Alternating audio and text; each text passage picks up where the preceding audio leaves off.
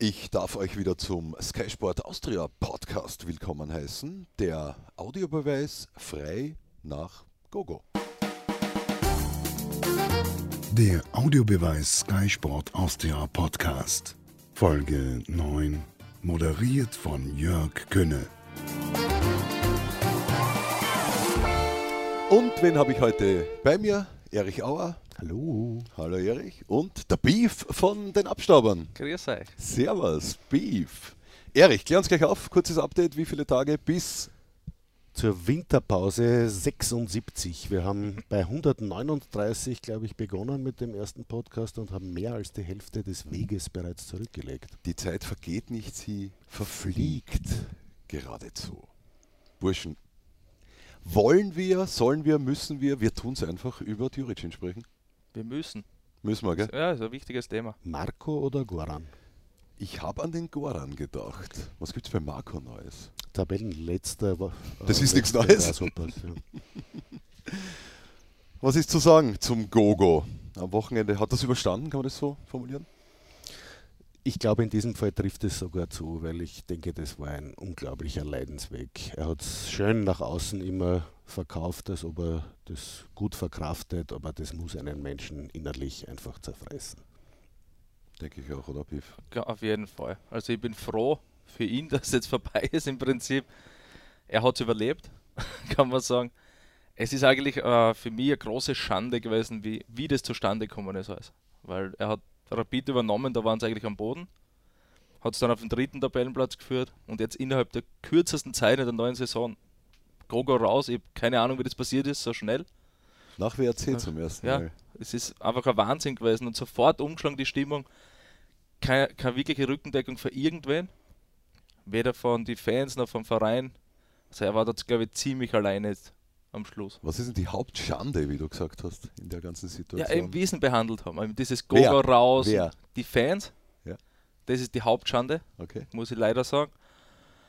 Und natürlich auch der Vorstand. Da keiner wirklich hinter ihm gestanden. Auch der, der Stefan Schwab. Also jetzt zum Schluss hat er gesagt, ja, wir haben jetzt in vier Jahren vier Trainer verheizt und natürlich müssen wir uns da auch selber ein bisschen in die Pflicht nehmen. Aber das ist alles zu spät. Jetzt brauche ich es auch nicht mehr sagen.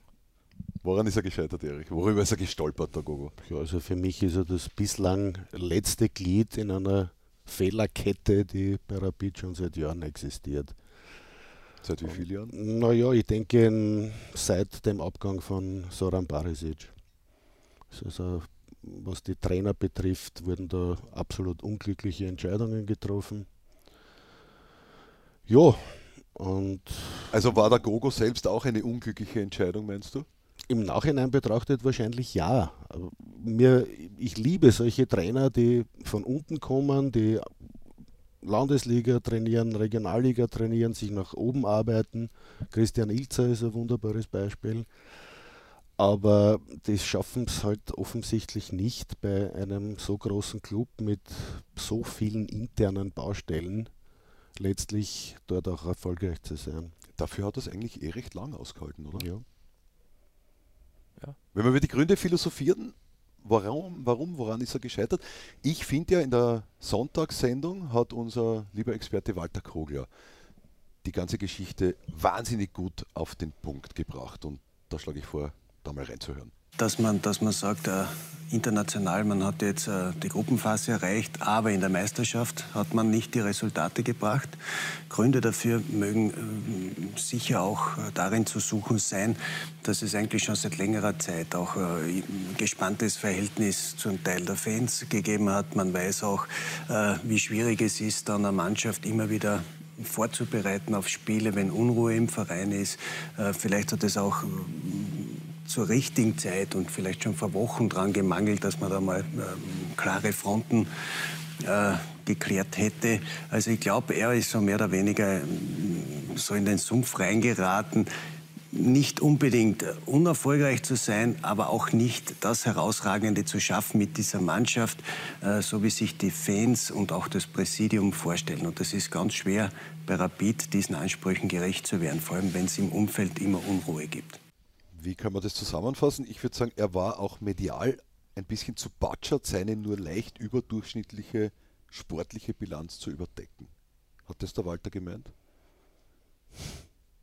Ja, er hat natürlich auch einige Aussagen in der Öffentlichkeit getätigt, die er wahrscheinlich nicht so genau gemeint hat, wie es rübergekommen ist. Natürlich hat man bei ihm jedes Wort auf die berühmte Waagschale gelegt und ihn versucht, ihm daraus schon einen Strick zu drehen.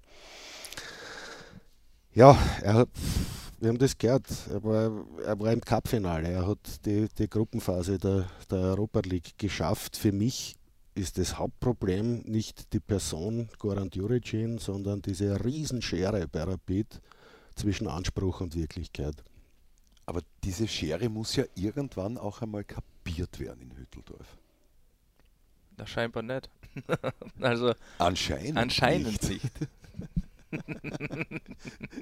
die, die scheinbar Nicht-Krise bei Rapid wird anscheinend in Sachen Schere wegnegiert. Es, es ist halt so schwierig bei Rapid, weil so wie der Erik richtig sagt, sie haben die Europa League Gruppenphase erreicht, sie haben da das erste Spiel gewonnen, wie ich finde, ein super Spiel. Er hat also quasi die Hälfte seiner Pflichtspiele auch hat, gewonnen. Er hat, richtig, er hat auch das Wichtigste geschafft, nämlich in die Europa League zu kommen. Da geht es ja um einen finanziellen Aspekt da hauptsächlich. Er hat den Cup äh, die Runde überstanden gegen Mattersburg auswärts. Wir können uns alle erinnern, wie Salzburg voriges Jahr da gekiefelt hat an den Ganzen. Ähm, er hat eigentlich sportlich die Hälfte erreicht und die andere Hälfte in der Liga nicht. Deshalb, ich weiß nicht, er ist ein bisschen ein Opfer in dem Fall. Aber ich glaube, gerade nach dem Cup-Aufstieg vergangene Woche war ja die Stimmung am Nullpunkt dort. Obwohl sie aufgestiegen sind. Das ist das ja ist ganz faszinierend. Ganz faszinierend. Ja. Du hast von einer Schande gesprochen. Erich, wie hast du das überhaupt miterlebt? Ähm, diese Chronologie des Samstags. Ein offener Brief, dann ein, sagen wir mal, Zwei-Drittel-Bekenntnis, eine 0-2-Niederlage, ein Rauswurf. Was Und davor noch die PK von Freddy Bickel, nach dem Cup-Aufstieg mit, ja, mit Grabesstimmung. Wo er diese ganze Geschichte noch mehr dramatisiert hat, als sie eigentlich schon war. Also eine seltsame Aneinanderreihung von Ereignissen in, in der vergangenen Woche. Aber nach dem Spiel und auch dem Resultat gegen St. Pölten war es eigentlich dann logisch, dass es jetzt soweit ist. Und ich könnte mir vorstellen, dass das Bickel und Djuricin auch schon vor diesem Spiel besprochen haben. Das hat man ja bei den Verabschiedungen auch eindeutig gesehen, weil die Spieler sagen, umarmt, wie er bei der Bank abklatscht, alle be betroffen reinschauen. Also ich glaube, da hat man schon gewusst, das war es jetzt für ihn. Ja, also Nicht nur vom Präsidium aus, sondern auch von sich selbst aus. Ja. Und wie auch unsere Kameras ihm ins Gesicht geschaut mhm. haben, wie er reingeschaut hat. Wirklich auf die Art, Burschen, das war's jetzt. Oder ja. ich weiß nicht, Bursche, du bist mich jetzt los. Ich schleiche mich jetzt. Oder ich habe mit dem Pickel vorher schon ausgemacht, wenn wir verlieren und die Leistung nicht passt. Ich bin durch Weg. damit. Wieder schon. Ich, ich glaube, das war auch das Hauptproblem, dass die Ergebnisse in den Heimspielen überhaupt nicht gepasst haben. Diese Unentschieden gegen Altach, gegen Wolfsberg, wo sich Rapid gegen den WRC glücklich schätzen durfte, nicht verloren zu haben. Absolut. Dieser, ja. dieser Hängen- und Würgen-Erfolg gegen, gegen Innsbruck, das ist, glaube ich, das Problem. Man kann Spiele verlieren, man kann unentschieden spielen, aber bei Rapid ist halt ein Anspruch und den kann ich absolut nachvollziehen, dass zu Hause etwas funktionieren sollte. Um das Publikum mitzunehmen. Was braucht denn der Neue? Wie muss der sein? Also der Neue muss hart sein, glaube ich. Ja? Also er muss, der, der Djuricin hat er die Mannschaft eigentlich nicht wirklich hart angepackt. Das ist meine Meinung. Also der war immer ein bisschen zu sanft, hat es immer in Schutz genommen, wenn sie schlecht gespielt haben. Also Alle vermutlich glaub, nicht. Aber die meiste Zeit in Interviews hat er gesagt, ja, die Mannschaft spielt ja nicht schlecht, meine Stürmer spielen ja nicht schlecht, sie treffen nur nicht. meine, das muss ich nicht sagen, weil wenn sie nicht treffen, dann spielen Stürmer nicht gut, weil eine Arbeit, eine offizielle Arbeit ist, Tore zu schießen, meiner Meinung nach. Was heißt hart? Du hast gesagt, er einfach, muss hart sein, der Neue.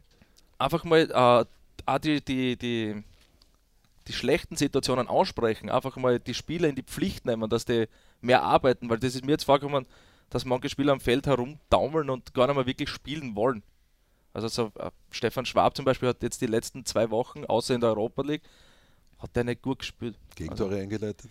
Gegentore eingeleitet, kein Pass über 10 Meter spielen können. Also der war leider sehr, sehr unter seiner tatsächlichen Form. Aber kann das ein neuer Trainer verändern, dass der Schwab wieder so ist, wie der Schwab oft war und der Schwab eigentlich sein soll?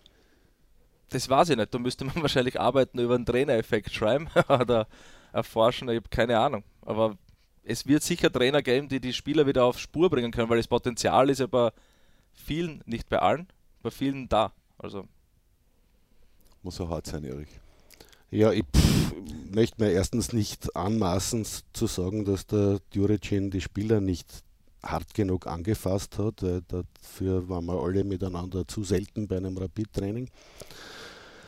Aber ich denke, erstens äh, ist die Mannschaft qualitativ nicht so gut wie die aus der vergangenen Saison. Es ist der Barac ist kein Galvao, der Ala ist kein Quilitaya. Danny Ala scheitert für mich an der Spielausrichtung bei Rapid. Wenn sich die jetzt verändern sollte mit einem neuen Trainer, könnte man durchaus vorstellen, dass der wieder an die Form, die er bei Sturm Graz gehabt hat, anknüpft. Was ist ein harter Trainer? Louis van Gaal, der seine Töcht, äh, seinen Töchtern sagt, sie müssen ihn sitzen. José Mourinho wäre vielleicht bald am Markt. Puh, würde der dorthin passen? Finanziell sicher nicht. wäre einer gut, bei dem jetzt, sagen wir, Teile der Fanszene auch ruhig gestellt würden? Oder wäre das ein Kniefall? Es kommt darauf an, wer, wer es wird. Aber Man sagt ja, er soll zum Umfeld passen. Warum muss er zum Umfeld passen? Der muss doch zur Mannschaft wenn passen. das bedeutet, dass er mit der U4 zum, zum Spiel kommt, ja, okay. Es ist, es ist auch so eine Floskel, die ich nicht so wirklich begreife. Aber im Falle von Rapid äh, liegt dann doch die Befürchtung nahe, dass die Herrschaften auf der neuen Südtribüne des Allianzstadions da ein kräftiges Wort mitzureden haben. Warum stelle ich mir jetzt gerade Mourinho vor in der U4? Keine Ahnung. Wie ist es mit dem Umfeld? Warum muss er zum Umfeld passen? Beef? Na, weil man jetzt ja gerade gesehen hat beim Gogo, dass einfach, wenn die Fans auf einen einprügeln die ganze Zeit, dass das nicht mehr lang gut geht. Dann ist so ein Stress im, im ganzen Team, in der ganzen Umfeld, der die Mannschaft belastet, dieser Stress, und dann funktioniert nichts mehr. Also ich glaube, dass daran viel gescheitert ist. Dass die Fans dann angefangen haben, nur mehr drauf einzuhauen. Wenn du keine Unterstützung mehr hast, irgendwann resignierst halt einfach. Und das kriegen halt die Spieler auch mit, das ganze Negative. Du wirst ständig nur mehr gefragt, wie schaut es aus, wann geht der Trainer endlich, etc. Das, ist, das Umfeld muss auch passen. Vor allem bei Rapid, wo die Fans ja doch eine größere Macht haben als bei anderen Vereinen. Kommen wir von Rapid und Juricin vielleicht zu Sturm? Ein bisschen tagesaktuell. Erich hat das Match am Sonntag kommentiert in Pasching. Sturm zum ersten Mal ohne Gegentor überstanden, eine Partie, hat vier Punkte mehr als Rapid, ist über dem Strich. Wie war die Leistung gestern für dich? War für mich absolut in Ordnung. Gegen einen wirklich starken Gegner, der vielleicht auch nicht die beste Tagesverfassung hatte. Aber im Großen und Ganzen war das ganz ansehnlich, was Sturm gebracht hat. Und ja, es sind wieder die üblichen zwei, drei Kapitalböcke in der Defensive passiert. Nur diesmal sind sie ohne Gegentor davon gekommen, auch weil Jörg Siebenhandel sehr stark im Tor gespielt hat. Und am Ende mit dem, mit dem Maresic-Bock zum Beispiel. Ein paar Das ist einer dabei. von, von Ja, ja. diesen. Beef, du alter Steirer. Jo. Jetzt könnte man natürlich sagen, Sturm ist da nicht ganz wurscht. Richtig, ja? Machen sie dich glücklich momentan, die Grazer? Nicht wirklich, nein. Also im Moment ist es sehr schwierig, wieder Sturmfan zu sein und glücklich damit zu sein. Jetzt ist aber bei Sturm schon seit, seit ich denken kann, ist das schon so. Es ist immer auf und ab bei Sturm, einmal geht so, einmal so. Was auch viel mit den Transfers zu tun hat, die jetzt mal getätigt werden müssen. Also ist ja immer wieder ein Neuaufbau bei Sturm. Aber zur Zeit, also du hast gesagt, sie haben 13 Punkte und stehen über dem Strich. Vielleicht äh, so gesehen, ja. Aber sportlich sollten es eigentlich unterm Strich sein, wenn wir ehrlich sind, weil da waren Siege dabei, wie gegen Hartberg in der ersten Runde oder gegen die Admira. Die Spiele hätten es nicht gewinnen dürfen. Die hätten es einfach verlieren müssen und dann hätten wir eben diese Punkte weniger, sechs Punkte weniger und dann sind wir schon unterm Strich. Hätten wir, also jetzt wird es dann aber schon ein bisschen Partei. Ja, ein bisschen identifiziere ich mich schon mit dem Verein. Ich Ah, bin hört man immerhin, nicht raus. immerhin jahrelang von Wien nach, nach Graz gependelt, um Spiele zu, zu sehen. Also da ist, glaube ich, schon ein bisschen ein Wir-Gefühl da dann. Also du bist nicht zufrieden, Erich meint, das war jetzt schon eine gewisse Steigerung am Nein, Sonntag ja, zu das sehen. sage ich, das sage ich nicht. Ich sage jetzt, ich sehe die ganze Saison. Gestern war eine Steigerung zu sehen, natürlich. Die haben das erste Mal zu Null gespielt, aber halt auch vorne zu Null. Leider.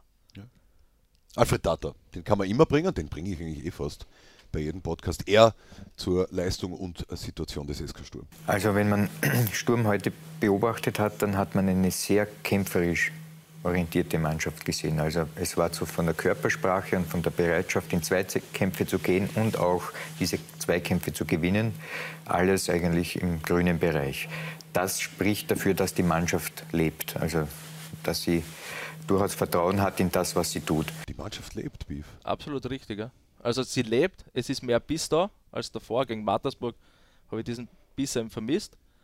Aber jetzt, ich war im Cup, ich war im Stadion gegen die Austria. Da waren es erste Hälfte richtig gut, muss ich sagen. Haben der Austria wenig Chancen bis gar keine Chancen lassen. Zweite Hälfte haben sie noch ein bisschen abgebaut, aber sie waren immer aggressiver als die Austria. Haben halt dann, ich glaube, die Austria hat drei Schüsse insgesamt gehabt und hat zwei Tore gemacht. Eins, das erste durch einen Standard, durch eine Ecke. Zweite dann halt irgendwie symptomatisch aus einem Konter, wenn du schon ein bisschen aufmachst und schaust, dass du da ein Tor schießt, weil du uns ausscheidest. Aber sie haben einfach jetzt den Biss wieder. Und das wünsche ich mir. Und dann müssen halt noch Spieler wie der Peter Schul oder der Lukas Grozarek, die müssen noch ein bisschen in die Spur finden, weil die spielen meiner Meinung nach im Moment noch über, äh, unter ihren Erwartungen. Also, Grozarek, wirklich? Also, pff, der war doch zu Saisonbeginn so recht auffällig da vorne, meine ich. Ja, ist aber auch jetzt schon sehr lang her, seit er zuletzt ein Tor gemacht hat. Ein bisschen abgetaucht. Aber ja. ich finde, dass er gestern, also eine Stunde lang zumindest, richtig gut war. Mit Spielfreude, mit Spielwitz, immer auch den Ball gefordert. Die eine Riesenchance eine gute ja. Torchance mit einem sehr guten Abschluss, den der, der Schlager halt wirklich hervorragend pariert hat. Er hat jetzt auch wieder mal auf der Position als Sturmspitze gespielt, wo ich ihn eigentlich nicht so gesehen habe, aber er hat es für meine Begriffe gut gemacht, auch dann in der Endphase, als er eigentlich zentral diese Kiteschwelle-Position übernommen hat ja, ich finde, dass bei, bei Sturm gestern keiner wirklich ausgelassen hat, extrem ausgelassen hat. Das war eine gute Mannschaftsleistung, wie der Alfred auch gesagt hat, sie waren sehr stark in den Zweikämpfen, speziell in der ersten Hälfte. Erste Hälfte ist fast zwei Drittel. Ja. Aber die Saison ist schwierig. Es gibt halt diese Top 5, der Lask ist plötzlich über den Wienern und auch über Sturm. Naja, plötzlich, da, das ist schon ein Prozess gewesen. Natürlich, ja, ja. Aber, aber heuer sind es halt wirklich jetzt auch tabellarisch vor denen ja. und auch leistungstechnisch über die Saison bisher. Und jetzt gibt es halt blöderweise den WRC und noch blödererweise diese St. Pöltner. Na, blöderweise finde ich nicht. Ich finde es gut, wenn mehrere Vereine ausgeglichen sind und wenn wir da eine spannende Liga haben dass nicht einer vorne wegläuft. Man, was es, es ist gut, haben. wenn acht Vereine in den Top 6 sind. Nein, das nicht, aber wenn wenigstens ein Kampf da ist um die Top 6. Nicht, dass du sagst, da sind sechs Vereine, die sind oben, die anderen sind unten. Der Rest ergibt sich halt. Keine Ahnung. Ich finde es gut, wenn die, die Liga ausgeglichen ist. Könnte Sturm trotzdem kadertechnisch erwischen, am Ende des Grunddurchgangs nicht unter den Top 6 zu landen? Natürlich. So wie ich gesagt habe, sie müssten jetzt eigentlich schon nicht in die Top 6 sein. Und wenn man dann nimmt der Rapid, die kadertechnisch jetzt Sturm nicht hinten nachstehen, die könnten genauso vor Sturm sein. Also ich, also ich finde den Kader von Rapid jetzt trotzdem eine Nuance besser als den von Sturm. Ich sehe die eher auf Augenhöhe. Schon? Beide, ja. Dann könnte es an der beiden erwischen, über die haben wir heute auch geredet. Haben wir genug philosophiert? Sollte man über den Lask vielleicht noch Ratlose. Gesichter. Den Lask? Ja. Du bist Augenzeuge gewesen. Ja. Du hast gesagt, gestern die Tagesverfassung nicht so. Ja, bei einigen Spielern. Also Thomas Geuginger normal eine prägende Figur in diesem Offensivspiel bei den Linzern. Der war gestern gar nicht gut. Hat auch Zweite entsprechend reagiert nach der Auswechslung. Mhm, Hat genau. man ihm selbst angemerkt, dass er da absolut unzufrieden war mit seiner Performance. Aber ich kann mich erinnern, ich habe auf Twitter kurz vor Saisonbeginn mal geschrieben, für mich ist der Lask der erste Herausforderer von Salzburg, nachdem ich alle Vereine so praktisch mal gesehen habe in Vorbereitungsspielen, Cup-Spielen, Europacup-Spielen.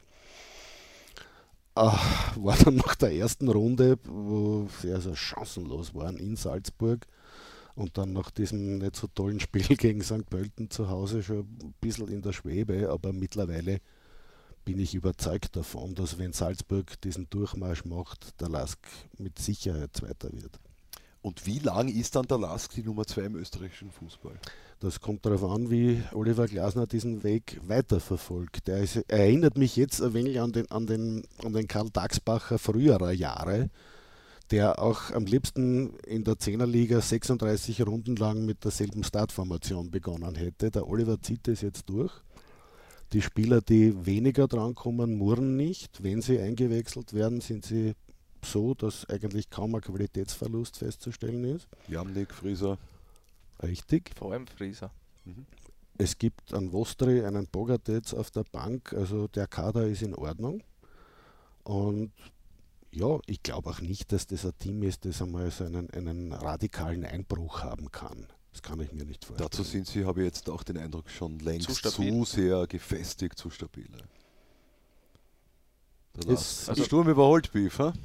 Absolut, ja. Ich, ich war ja bei, bei den Spielen, bei den Europa League äh, Quali-Spiele vom Lask gegen Lilleström und gegen Besiktas. Und ich muss echt sagen, da haben wir gedacht, die werden richtig gefährlich diese Saison. Wie der Erich das getwittert hat, habe ich noch geschmunzelt drüber, muss ich zugeben. Die ersten zwei Runden, so wie er sagt, haben mir dann auch recht gegeben. Aber seitdem der Lask einfach voll im Kommen und ich glaube, die werden das richtig durchziehen. Wird der Lask irgendwann einmal Meister im neuen Stadion? Irgendwann ist ein guter Begriff. ja. Also in Ich den, bin feig. in den nächsten drei Jahren sicher nicht, weil es das Stadion da noch nicht geben wird. Aber wer weiß, warum nicht? Das ist etwas Gewachsenes. Es hat mich ein wenig erinnert an, an Damir Kanadi seinerzeit mit Alltag, der auch schon in der zweiten Liga vorausgesorgt hat, was dann oben passieren kann, die Mannschaft entsprechend zusammengestellt hat, eine klare Philosophie hatte und sehr erfolgreich auch in der Bundesliga war. Dann war dieser kleine Einbruch wegen ja, Europa League Spielen und das können wir nicht, viele Verletzte.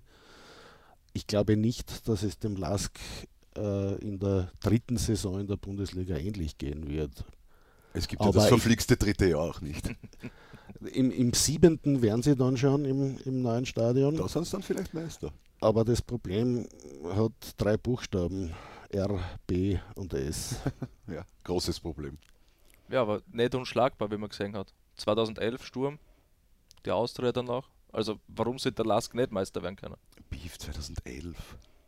Da war ja ich noch jung. Ja, aber da hat es Red Bull auch schon gegeben. Ja schon. Also, Ja, ich sag nur, das sind nicht, Nicht in der Konstellation. in wie der jetzt. Konstellation, aber warum sind die anderen Vereine nicht stärker werden? Die, werden, ja- die wachsen ja, glaube ich, an Red Bull wachsen die anderen Vereine mit. Haben wir heute schon über irgendeine Schere gesprochen? Mhm. Es gibt Ja, auch andere da- Scheren, die, da- die Red Bull kann- zum Rest Schere. Die Vereine können recht froh sein, dass Red Bull nicht in die Champions, also Salzburg nicht in die Champions League kommt, weil sonst würde diese Schere noch weiter auseinandergehen, glaube ich. Ja. Weil dann würden noch bessere Spieler kommen, würden Champions League spielen. Schere vergrößert sich. Nächste Frage ist jetzt wahrscheinlich, wird der Lask jemals in der Champions League spielen? Wird der Lask vor Salzburg in der Champions League spielen? Boah, das wäre was. Ha? Gegen Malmö zum Beispiel. Zweimal 3-0. Und die lange Nasen in Richtung Salzburg. Ich glaube, die Gefahr ist gering äh, in der kommenden Saison. Ich glaube nicht, dass Malmö Ja, Meister wird. ja. Ja. Zudem, ja. ja. Aber vielleicht der Lask auf dem Nicht-Meisterweg gegen Malmö. Alles ist möglich. Naja, vieles. Vieles. Hat Spaß gemacht. Ja, ich glaube, wir waren aber heute relativ ernst bei der Sache. Aber ich glaube, die Therapie-Thematik kann man auch nicht unbedingt mit großem Humor. Aber die haben wir angehen. jetzt abgehandelt. Ma- Magst du noch einen Karlauer bringen am Nein. Ende? Nein. Na? Wie viele Tage bis zur Winterpause wissen wir auch schon? Für mich gibt es keine Winterpause. Für mich ja im Prinzip auch nicht, weil ja Basketball nicht Pause macht. Und Eishockey Wir auch. sprechen ja immer von der Fußball-Winterpause, lieber Herr Kollege. Da schaue ich nicht. Da, da denke ich von Tag zu Tag. Da schaut er den Podcast nicht. Ich meine, es ist Zeit, Schluss zu machen. Ja, Schön, dass ihr da wart. ich habe mich auch gefreut. Für alle Feinde des Videobeweises ist dieses Programm ja eigentlich ideal. Obwohl es gar nicht so gedacht ist. Mhm. Schauen Sie, liebe Zuhörer und Hörerinnen, bald wieder beim Podcast zu. Was haben wir für Sie in der Woche noch auf dem Programm stehen? Das erwartet Sie diese Woche auf Sky Sport Austria.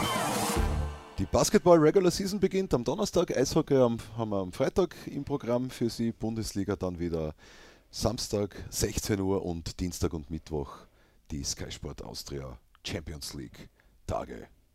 Eines davon übrigens mit Erich Auer. Bis zum nächsten Mal, ihr Lieben. Schöne Woche. Das war der Audiobeweis. Danke fürs Zuhören.